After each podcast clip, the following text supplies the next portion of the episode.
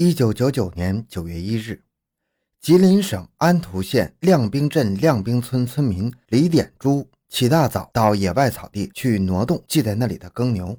半途中，他发现路边停着一辆车内无人的轿车，好奇心使他透过车窗往里看了看，看到驾驶员靠背上有一片血迹。接着，他又壮着胆子在附近转了一圈，在路边的玉米地里又发现一具满头是血的男尸。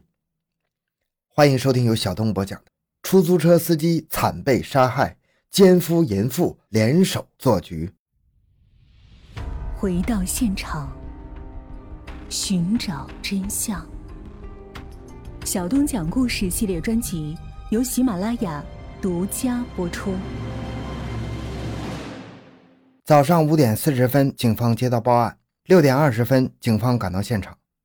案件现场位于亮兵镇南侧镇村结合部的乡道上，道的一侧停放着一辆车头在路上、车尾在路边沟里的长安奥拓轿车，车的颜色为墨绿色，车的牌号为 GH 八二八九幺。车前两侧的大小车灯全部被砸碎了，车内的驾驶员靠背、头部位置等有多处血迹。由车向南十八米，再向西七点五米的玉米地里，有一具头西脚东呈右侧卧状的男尸。尸体的头部、前胸、后背共有十多处钝器、锐器伤痕。死尸旁边的杂草中发现一把有血迹的折叠式单刃刀。车上和尸体的衣裤兜内均未发现能说明死者确切身份的物件，但现场初步勘查认定，死者应该是该车的驾驶员。根据车的型号和车的牌号判断，该车是县城明月镇的。八点多，侦查员们通过交警大队查清。这辆墨绿色的长安奥拓车是一台个体出租车，车主是县城明月镇三十七岁的下岗职工范连熙。根据范妻的王淑莲介绍，她有驾驶证，丈夫刚学完开车，还没给发驾驶证。她家买车之后，一直是由她开白班，她二的八哥开晚班。她丈夫基本不出车，这第三次出车就一夜未归了。侦查员记下了范家的电话号码，问手机号时，王淑莲说前几天卖给了别人。侦查员告知，他家的车已经出事了，而被害人基本可以就认定是她丈夫。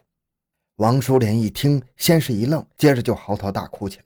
此前半个多小时，案件现场周围的调查工作也有了收获。侦查员们查到，八月三十一日晚上七点，有一个人骑着自行车经过现场，而快接近现场的时候，他看到路边停着一辆亮着灯的小汽车。距小汽车十米远时，后面的一台摩托超过了他。当通过现场回看时，在小汽车的灯光下，他看到有两个穿着深红色运动服的人从汽车边的玉米地里跳了出来。他以为是偷玉米的，没当回事儿。侦查员们还摸到一个情况：八月三十一日下午四点，有人在案发现场附近发现了两个穿红色运动服的年轻人，一个身高一米七，一个更高一些。这两个人都不是本地人，形迹可疑。侦查员们找到了八月三十一日晚上七点驾摩托车通过案发现场的人。那个人证实，他骑着摩托车超越一辆自行车经过现场时，只看见小汽车驾驶员后边的座位上坐着一个人，其他的没注意到。九点半，侦查员们又找到了某村民，该村民反映，八月三十日晚上六点半，他陪着妻子到案发现场北侧长途铁路至枫旗桥中间的路上练骑自行车。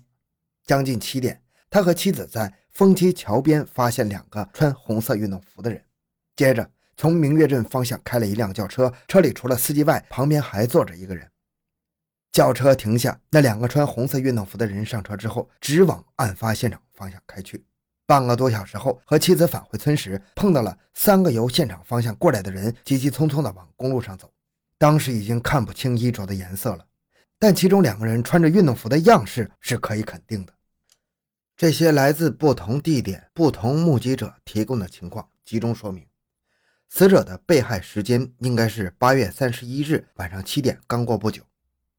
犯罪嫌疑人很可能是三个人，其中两个人是穿着红色运动服的。那么他们是哪里人？案发后又到哪里去了呢？十点多，死者范连熙的妻子王淑莲和其家属及朋友已经来到现场了。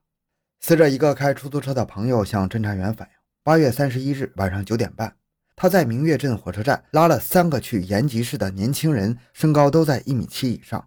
一个人穿着红色的运动服裤子，另一个坐他旁的穿蓝色制服裤子，裤腿上有一大片的点状血迹。这个人自称姓丁，家住安图纺织厂。几名侦查员带着那位提供情况的开车师傅驱车直奔安图纺织厂，查遍了安纺厂，也没有发现这样一个人。倒是在附近的石灰厂查到一个丁姓的暂住人员。据反映，这个人四十多岁，独身一个人。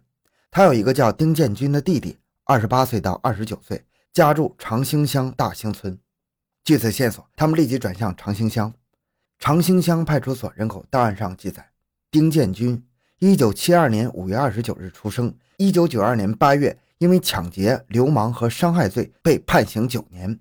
一九九八年一月二十三日假释了。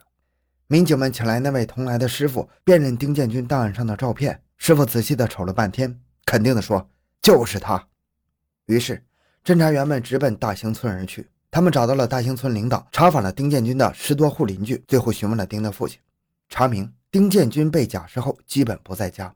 前不久，他回家一趟，领了一个被他说是对象的女人。那个女人开了一辆深绿色的轿车。丁的对象长得挺好，留披肩发，但是年龄比丁大，看上去像是离了婚的。那个被丁建军称为对象的和这个开车的女人是不是同一个人呢？到底是什么人呢？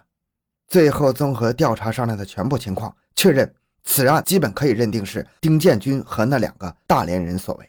而丁建军与死者妻子王淑莲的关系非同一般，必须立即传唤审查王淑莲。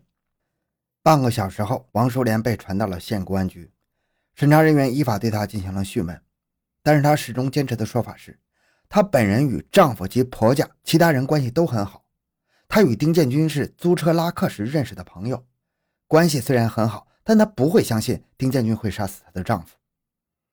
在对王淑莲进行讯问的同时，其他侦查人员按照指挥员的统一部署，去延吉、图门、秋梨沟全力以赴，动用了可以运用的全部侦查手段。新挖掘到的线索进一步证明，丁建军与王淑莲关系非同一般。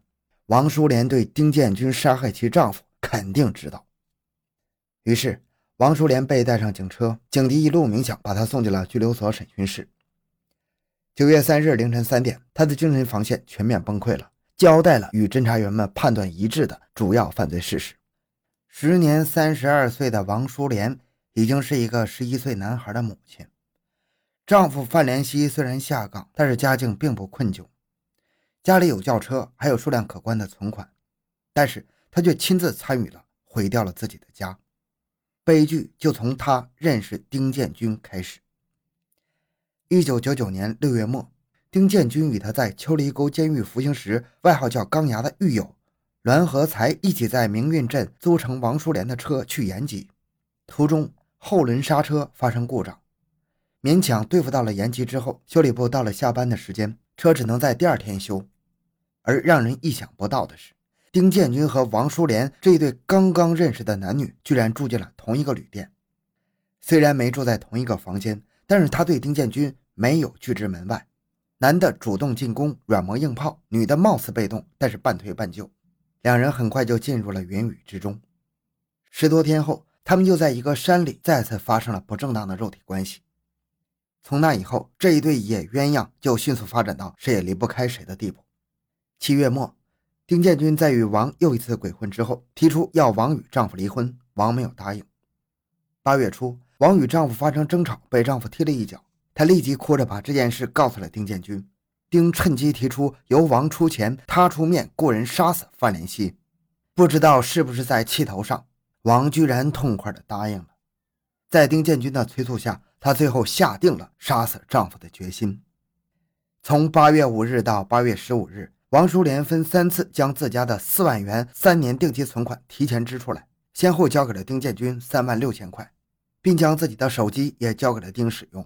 丁建军通过栾和才找到了流窜至延吉市的辽宁省普兰店市人田胜红，二十八岁，还有侯振壮，二十七岁，两个人提出给一万块钱杀一个人。而王淑莲与丁建军合谋杀害亲夫的罪恶，范家人谁也没想到，而且就连王与丁的不轨行为也丝毫未察觉。灾难终于降临了。八月三十日，已经急不可耐的丁建军与田胜红、侯振壮住进了白云酒店。八月三十一日早饭之后，丁到明月镇买了三把折叠式的单刃刀，三个歹徒人手一把，侯振壮则到镇内买了一把短把的四棱铁锤，用塑料方便袋装着。中午，王淑莲与丁建军等三人在白云旅店集中。三个人在客房吃完午饭之后，丁耀王驾着车拉他到亮兵镇去玩一玩。下午三点三十五，这一对男女开车回到明月镇。丁随即租乘别人的车，把田侯送到了他在亮兵镇选定的杀人地点，让二人熟悉。两个人按照丁的安排，熟悉了现场环境后，返回到凤栖大桥上等候。下午四点左右，丁在凤栖村给王淑莲挂电话，让王开车接她回到明月镇。王开着空车快速赶到，丁告诉她，让她丈夫晚上出车。下午六点多，丁再次给王家打电话。而至死也未曾想到妻子会害死他的范连熙，在旁边听到有人要用车，就自告奋勇的出晚班。于是丈夫开车，妻子坐车，来到了明月镇北头丁建军等在那里的加油站附近。丁假惺惺地说：“啊，不好意思，用趟车。”王也假意的关心丈夫：“慢点开。”到了这个时候，王淑莲丝毫没有犹豫，她下了车。租坐三轮车到东方美发厅理发做头型，然后回家看电视等待消息。当晚，她与丁建军通了五次电话，丁只告诉她事情办了。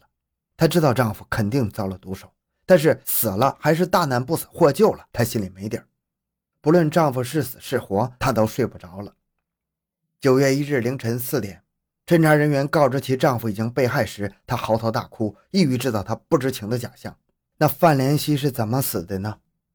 八月三十一日下午六点，范连熙被丁建军与王淑莲一唱一和骗出去之后，七点多，范连熙驾驶丁建军坐在副驾驶上，把墨绿色的奥拓车开到了亮兵镇的风旗大桥上停下，等候在那里的田胜红和侯振壮上车了。侯坐在范的后边，田坐在丁的后边。当车开到丁建军下午选好的地点，丁谎称自己恶心要吐，让范停车。车子一停，侯振壮就拿出铁锤，照着范连熙的后挡头部猛砸，将其砸歪，倒在车门上。丁建军与田胜红一起迅速下车，打开驾驶员旁边的车门。侯振壮顺手将范推出车外。范被推出后，丁用刀照其前胸猛刺，田用刀照其后背狠捅，致其死亡。之后，丁立即返回车里，坐在驾驶员后的位置上。侯和田将饭拖进了路边的玉米地里。这个时候，那个摩托车和一个自行车恰在此时通过现场。田和侯在玉米地里蹲了一会儿才出来。丁建军驾车后退十多米掉头，慌乱中将车的两个后轮倒进了路边沟里。为了尽快离开现场，三个歹徒决定弃车而逃。因为不知道车灯的开关位置，又怕车灯亮着会过早的暴露现场，丁建军从侯振壮手里接过铁锤，将车前灯全部砸灭了，并将铁锤扔向了远处。田胜红用的折叠刀掉在现场之后，三个歹徒迅速地逃向公路。逃跑中，他们甩掉了能够脱去的沾有大量血迹的衣服，而侯振壮仍然穿着红色运动服裤子，而丁建军仍然穿着蓝色的西服裤子。